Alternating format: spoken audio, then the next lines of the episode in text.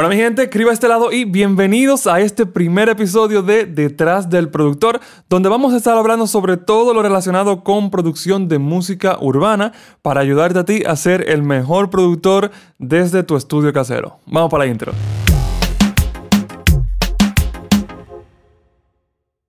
Hoy, hoy comenzamos este gran camino, este podcast que de hecho es algo que yo quería hacer ya durante un tiempo. Si tú me estás siguiendo en YouTube, tú probablemente ya has visto todas las pruebas que yo he hecho para llegar a este podcast. A este podcast. Comencé diciéndolo mal ya. Podcast. pues bueno, e-, ese camino que realmente ya... Cuando yo comencé el martes de mentor en YouTube, la idea era convertirlo en un podcast, pero siempre no sé, como que lo, estaba poniendo más lejos, más lejos que no, que tengo que prepararme mejor. Hasta que yo un día dije, bueno, vamos a comenzar el año, el 2021, con un podcast. Preparé todo y comencé. Y eso debería ser la primera enseñanza que ustedes cogen de, este podcast. Y es que hay veces que hay que, hacer la cosa, que, no se puede estar y que preocupándose tanto porque hay que estar preparado. No, no, no. literal, yo dije en diciembre, ahora no. El podcast va y vamos a hacerlo. Y se preparó y en una semana me preparé para hacerlo como yo quería hacerlo. Lo que yo había durado un año para prepararlo. Pero bueno, comenzamos el podcast y... Oh, ok, ahora vamos a ver, ¿qué, qué vamos a tener en este podcast?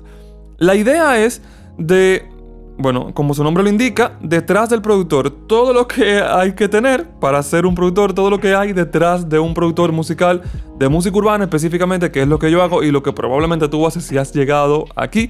Así que aquí tú puedes esperar eh, anécdotas mías, tú puedes esperar también eh, conocimientos, cosas que yo voy aprendiendo en el camino, como también entrevistas a otros productores y quizás en algún momento a algún cantante, para que te diga desde el punto de vista del cantante, qué tal trabajar con un productor.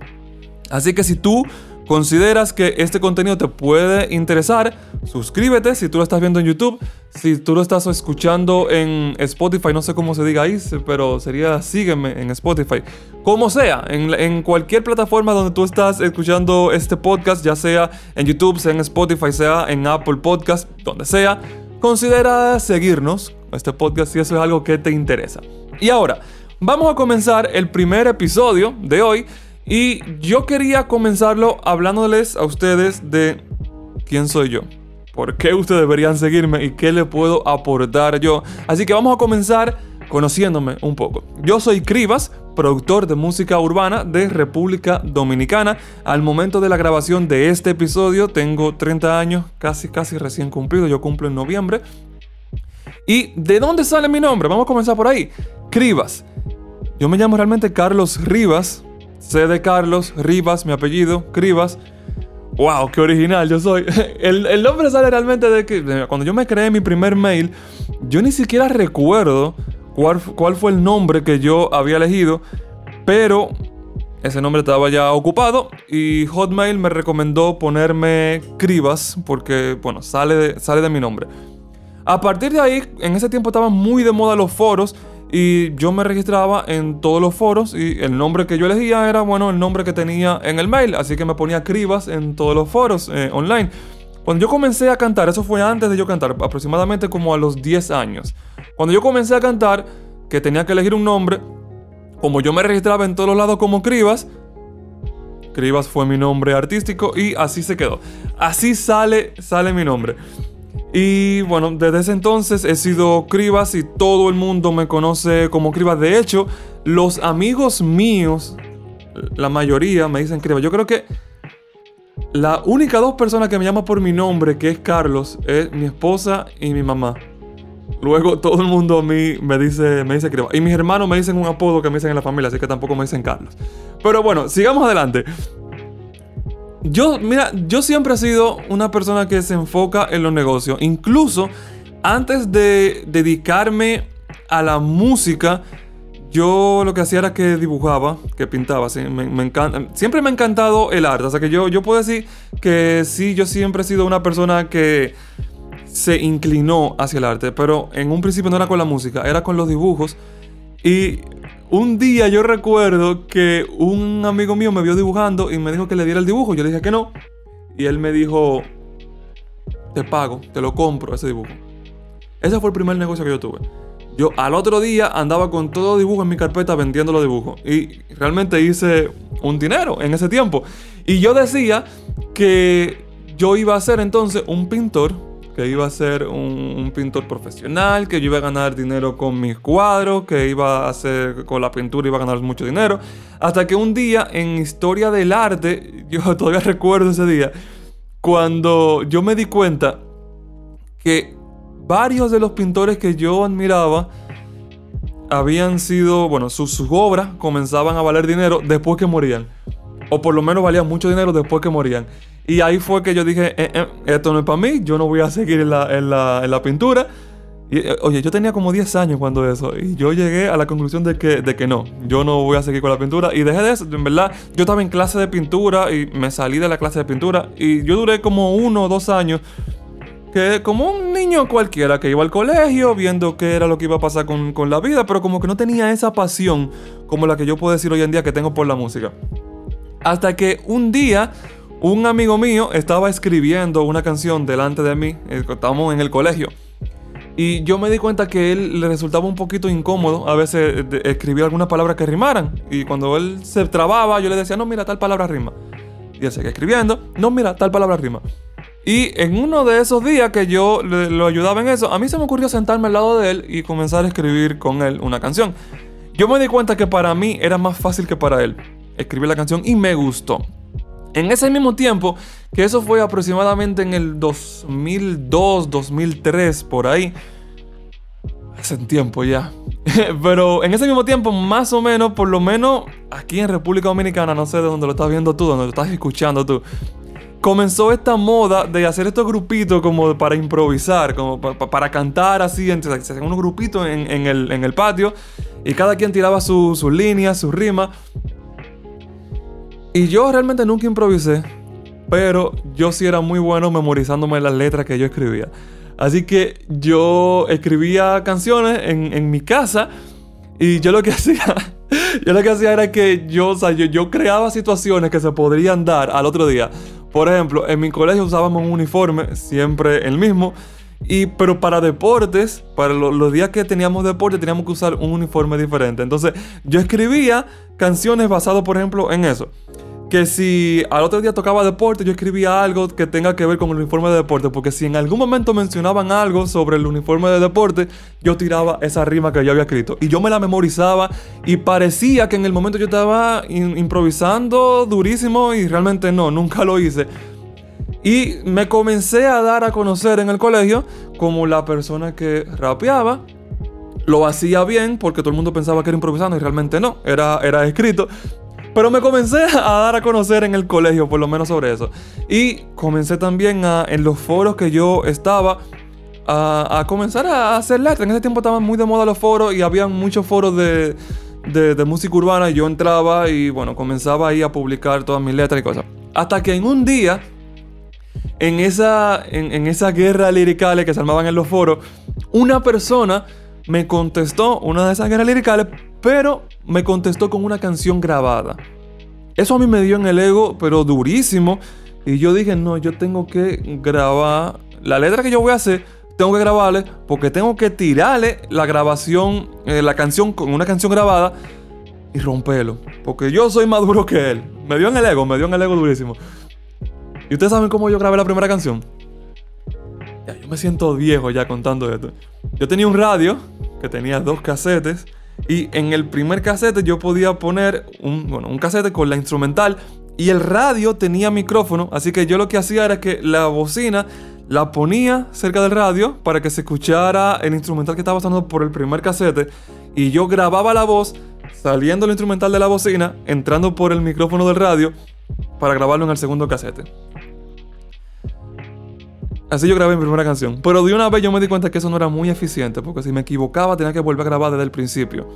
Comencé a buscar en, internet. Para ese tiempo no había Google, así que, o, si había yo no lo recuerdo, era Alta Vista. Un buscador que era muy incómodo, pero bueno, tuve que buscar información, busqué y me di cuenta que yo podía grabar con, con software digitales, con DAW, Ok, entonces yo busqué un microfonito en casa que había desde lo que, eh, no sé si ustedes lo han visto, pero que era un palito como derechito, un palito blanco finito y en la punta tenía el micrófono, que también esos eran como, como los headsets que antes habían mucho. Tú tienes los audífonos y salía como el microfonito desde un audífono y para toda la, pero de, de mala calidad. Pero grabé, grabé así. Y comencé a grabar así mis canciones. Y pasaron, qué sé yo, uno o dos años yo grabando mis canciones súper feliz. Hasta que un día, que también lo recuerdo, le enseñé esa canción que yo había grabado a una amiga del colegio. Y bueno, para que tenga un poquito de contexto, hasta ese tiempo las canciones que yo estaba grabando eran con instrumentales descargadas de internet. Muchas veces de canciones famosas descargadas de internet. Pero ese día yo se la enseñé a una amiga y ella me dijo, me gusta, pero suena como la canción de Daddy Yankee. Y para mí fue como que, bueno, sí, yo utilicé la instrumental, la canción de Daddy Yankee, pero la letra es mía, la canción es mía. Y ella vuelve y me repite lo mismo. Sí, pero suena muy parecido a la de Daddy Yankee. Y ahí fue como que, no, ok, yo tengo que aprender a hacer mis propios instrumentales. Porque no es verdad que a mí me van a decir que yo me parezco a Daddy Yankee. Yo soy Cribas y, o sea, fue un golpe en el ego. Y yo comencé a hacer instrumentales. Duré, eso fue como en el 2004. Y para el 2005, 2006 más o menos, un amigo mío me dice, me gusta este instrumental que tú estás haciendo, déjame grabar una canción con él. Y para mí fue, no, es un instrumental que yo estoy utilizando para una canción mía. Y entonces él me dijo, te lo compro. Ah, ok. Entonces ahí yo aprendí que yo podía tener un negocio con esto. Él me ofreció 500 pesos dominicanos que para, bueno, sería, viene siendo el equivalente como de 10 dólares, más o menos. No era mucho dinero, pero para mí sí. O sea, yo, en ese momento fue que yo hice clic y yo descubrí que de eso yo podía hacer música. Yo tenía como 15 años. Eh, y sí, le vendí el instrumental. Y como mismo me pasó cuando yo estaba haciendo los, los dibujos, que, fue igualito, me dijo, hey, te lo compro. Y yo ahí descubrí que eso era un negocio y comencé a venderlo. Así mismo hice con el instrumental. Al otro día yo agarré la carpeta de los instrumentales que yo tenía sin terminar y comencé a enseñárselo a todos mis amigos, te lo vendo, te lo vendo, te lo vendo. Y ahí comenzó mi negocio de producción musical. Luego, yo me di cuenta que realmente me gustaba más hacer beats que cantar. Así que me fui dedicando más a hacer los beats y bueno, venderlo y durante un tiempo fue así. Hasta que me comenzó a incomodar que cuando yo le vendía los beats a un amigo mío, a un cantante que, que, llegaba ya sea de recomendación o de lo que sea, pero cuando vendía un beat, grababan por su cuenta y había veces que a mí me incomodaba que hicieran sonar la música mal. Como que, coño, yo duré tanto tiempo haciendo que el instrumental suene bien para que tú grabes las voces con malísima calidad y luego tú comprimas y limites ese, ese bus que, que eso no tiene madre y que suene horrible. Eso me incomodaba. Así que yo comencé a decirle a la gente, no, yo te vendo el instrumental, pero cuando tú grabes tú me lo envías y yo lo voy a, a, arreglar. Yo no sabía en ese tiempo que eso se llamaba mezclar, pero básicamente yo comencé a brindar el servicio de mezcla. Y igualito como me pasó con instrumentales, me gustó más. Me gustó más mezclar, hacer que ese sonido que yo tenía en la mente llegara, porque hasta, como yo lo veía en ese momento, para mí, o yo no sabía de masterización ni nada de eso, para mí era el último paso, por lo tanto yo tenía el control final de cómo iba a sonar la canción y eso a mí me encantaba. Así que me encantó mezclar y comencé a hacerlo, me comenzó a gustar más que hacer los instrumentales y aunque yo hacía los instrumentales para poder mezclar luego lo que me enviaran, también comencé a aceptar trabajo de personas que tenía su instrumental, que grababa por su cuenta, pero que me lo enviaba a mí para yo hacer la mezcla. Al final, eso fue lo que terminé estudiando. Yo hice una carrera aquí en República Dominicana, hice el licenciado en publicidad y cuando terminé me fui a Argentina a estudiar técnico en sonido, que básicamente es grabación, mezcla y masterización. También hice un curso de audio para cine, que de hecho cuando yo volví a República Dominicana trabajé Para los que son de República Dominicana, quizá lo conozcan, Robertico. Yo trabajé en películas de Robertico. Para los que no sean de República Dominicana, Robertico es uno de los directores que más películas hace en República Dominicana. Hay muchos que no les gustan sus películas, pero es uno de los, de los directores más exitosos, se podría decir, por lo menos al nivel de taquilla de República Dominicana. Y yo trabajé haciendo el audio de un par de películas de él. Me di cuenta que no me gustaba el audio para cine, que lo mío era la música, así que lo dejé y seguí haciendo, eh, trabajando música. Poco antes de, eso, que, me adelanté un poco, yo comencé en YouTube. Porque mi pasión también en YouTube era enseñar. O sea, yo, yo estaba en, Me gustaba enseñar y comencé a hacer videos de lo que yo aprendía. Que no era que yo di que era el más profesional, pero bueno, comencé a enseñar en YouTube. Llegó un punto en que, bueno, yo realmente no, no, no supe el potencial que yo tenía. O sea, yo, tenía video para ese tiempo, días en el 2008, 2009, video con 100.000 reproducciones, con 200.000 reproducciones. Pero yo nunca vi el valor que tenía eso. Yo simplemente como que era algo que yo lo hacía porque me gustaba. No era un negocio para mí. Mi negocio era hacer instrumentales, venderlo, hacer mezclas y venderlo. YouTube nunca lo vi como negocio realmente para ese tiempo. Y al final cuando yo fui creciendo en YouTube, esos seguidores, muchos de ellos me contactaban para que yo les trabajara sus canciones y el tiempo no me comenzaba a dar, así que dejé de hacer los videos de YouTube. Comencé a trabajar con, los, con esos clientes, pero yo, yo me di cuenta que, que me faltaba algo y es que a mí realmente me gusta enseñar. Así que luego de un par de años, eh, ya para el 2017, yo volví a, YouTube, comencé a hacer videos de nuevo y como me pasó con los instrumentales, como me pasó con los, los, dibujos que yo vendía. Yo estaba un día haciendo mis videos para YouTube y un amigo me dice, loco, eso que tú enseñas, vamos, si yo te armo un grupito de personas, tú nos darías clases y te pagamos, o sea, te, pagamos por las clases. Ahí de nuevo hizo clic, ok, esto también puede ser un negocio. A mí me encanta enseñar y yo puedo vivir de eso entonces que aunque, fíjense, yo, mis dos abuelas de parte de padre y de parte de madre, las dos fueron profesoras. Así que es probable que sea que yo tenga eso en la sangre. Las dos vivieron de su profesión, que fue enseñar, pero yo como que nunca lo había conectado de vivir de la enseñanza, sino que, bueno, yo era productor y me gustaba enseñar, pero sí, yo soy productor. Cuando él me dijo eso fue como que, ok, esto lo podemos hacer. Y yo comencé a dar clases en mi, en mi habitación, o sea, literal. Yo comencé a cobrarles, eh, fue un grupo de siete personas creo que fue, y ellos se sentaban literal en mi habitación y yo ahí mismo le daba clase. Y llegó un punto en que todos los días de la semana yo tenía clases. Yo daba clases de tres horas al día y todos los días de la semana tenía, tenía una, clase diferente. Yo, a mí me gusta hablar muchísimo, así que yo me pasaba, nunca eran tres horas, casi siempre eran cuatro, a veces cinco horas. Pero tenía la tarde ocupada y ya no podía producir. Porque tenía que estar todo el tiempo preparando la siguiente clase y dando la clase. Me encantaba, pero yo sentía que el tiempo ya me estaba ocupando demasiado. Así que yo comencé a buscar la forma de, ok, a mí me gusta enseñar, pero ¿cómo yo puedo hacerlo de una manera en que no me ocupe todo este tiempo. Y ahí fue yo pensé como que, coño, yo estoy haciendo los videos en YouTube y un video que yo hago lo puede ver muchísima gente. ¿Qué tal si yo también lo comienzo a hacer grabado?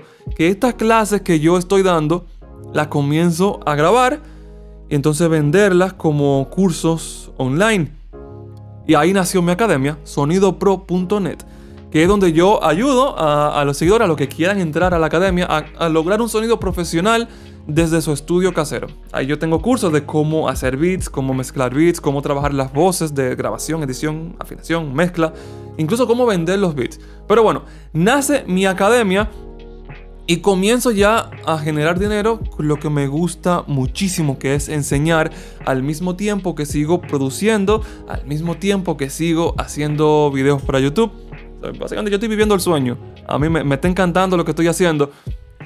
Y sucedió un artista, el cual yo admiro muchísimo, que escucho su música desde, que yo comencé a hacer. Básicamente él fue gran parte de la inspiración de mucha de la, de la música que yo hacía, me contactó a mí y a mi pana JH, que con quien yo trabajo, para que produzcamos un par de canciones para él. Ese, artista fue Arcángel.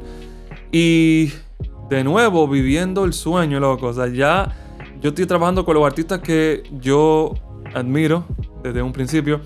Estoy viviendo de la música, que es el sueño de mucha gente. Estoy viviendo de enseñar también, que es un sueño personal que, que yo quería. Y bueno, hoy en día estoy comenzando este podcast para ti. ¿Y por qué yo te cuento todo esto? Porque yo quiero que ustedes escuchen el recorrido que yo he tenido y por qué yo puedo aportarles valor a ustedes. Ok, comencemos. Yo comencé escribiendo canciones. Así que tengo experiencia en esa área. Que al final no me gustó tanto, que preferí hacer los instrumentales. Bueno, pero yo comencé haciendo canciones. Así que hay algo que yo podría aportarles a ustedes desde ese punto. Me gustó hacer instrumentales, así que también aprendí a hacer instrumentales y de hecho hoy en día estoy trabajando con Arcángel haciendo instrumentales junto con JH. Así que también hay algo que yo puedo aportarles sobre eso. Me di cuenta después de eso que me gustó más la mezcla y de hecho eso fue lo que estudié. Hice la, la carrera de técnico en sonido, donde aprendí grabación, mezcla y masterización. Así que también puedo aportarles algo sobre esa parte del proceso. Y luego comencé mi academia, que puedo enseñarles ya más a profundidad a ustedes. Y finalmente comencé a trabajar con los artistas que yo mismo sigo, que yo mismo admiro y que probablemente ustedes sigan también. Así que también puedo hablarles sobre la experiencia dentro de la industria que probablemente sea la industria a la cual ustedes quieren pertenecer. Así que eso es lo que ustedes van a ver aquí en este podcast, bueno, a escuchar en este podcast detrás del productor. ¿Qué es esa vida? ¿Qué son esas experiencias? ¿Qué son esos aprendizajes que hay detrás de este productor? Que yo voy a estar aquí contando mis experiencias, como también de amigos que yo estoy conociendo que han trabajado con, por ejemplo, JH con él yo he trabajado canciones incluso para Nicky Jam, De La Ghetto, Farruko, Raúl Alejandro, Randy Notaloca, que podemos hablar de esa experiencia. O sea, yo puedo entrevistar aquí a JH para que ustedes los conozcan y escuchen su experiencia, como también tengo eh, estudiantes que, que han aprendido conmigo en YouTube, trabajándole también a grandes artistas los cuales pueden eh, contarles sus experiencias y ustedes pueden aprender de ellos también. Podemos comenzar a preguntarle cosas así súper específicas, de qué es lo que ellos hacen específicamente en el kick, de si le ponen rever al bajo o no, que por cierto, no se lo pongan, pero que, que, que podemos contar toda esa experiencia, todos esos aprendizajes para lograr ser el mejor productor desde tu estudio casero. Bueno, si eso es algo que te interesa, ya tú sabes, suscríbete. A, si tú lo estás viendo en, YouTube, suscríbete a, este canal. Si lo estás viendo en cualquiera de, las siguientes plataformas, eh, también sígueme en la plataforma. Y queda pendiente porque todos los martes va a haber un episodio nuevo donde tú vas a aprender muchísimo. Y aparte de aprender, loco, pasarla bien aquí. Este es un podcast que a mí personalmente me hubiera gustado tener cuando yo comencé. Y por eso, por eso lo quiero hacer. Porque yo quiero darle ese contenido que a mí me hubiera gustado tener cuando yo comencé y no tuve. Así que, bueno, mi gente, este ha sido el primer episodio de Detrás del Productor. Yo espero que le haya gustado. Si tú estás viendo en una de las plataformas, deja un comentario, porque eso me, ayudaría a crecer más en, en la plataforma. Si estás en YouTube, deja tu comentario aquí por el algoritmo. Suscríbete si aún no lo has hecho y nos veremos para la próxima. Chao.